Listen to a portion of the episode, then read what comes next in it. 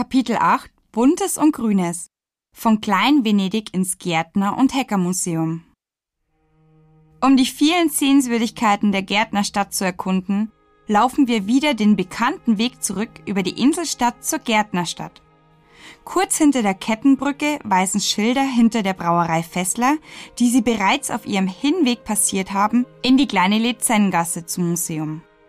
Wenn Sie in das Gässchen kommen, laufen Sie an dem langen Brauereigebäude entlang, das sich zu Ihrer Rechten befindet.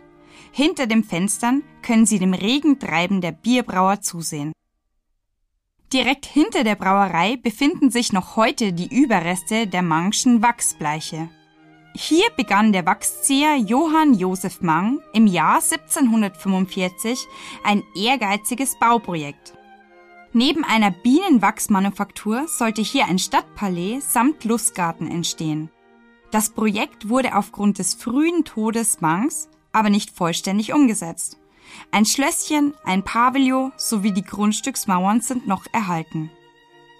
Die Gärtnerstadt war übrigens auch ausschlaggebend dafür, dass die Bamberger Altstadt in die Liste des UNESCO-Welterbes aufgenommen wurde.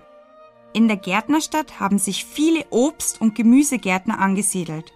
Mitten in der Altstadt befinden sich also erstaunlich viele grüne Gartenflächen. Früher wurde hier insbesondere Süßholz angebaut, das zur Herstellung von Lakritz verwendet wird.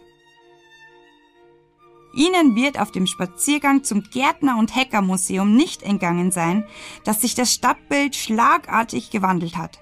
Keine Angst, Sie sind noch in Bamberg. Allerdings zeigt sich die sonst so trubelige Stadt hier ganz beschaulich und ruhig. Die Häuschen sind niedrig, bei weitem nicht so bunt verziert wie in der Altstadt, aber dennoch sehr hübsch anzusehen. Nach ein paar hundert Metern durch die Lizengasse stoßen sie direkt auf das Gärtner- und Heckermuseum.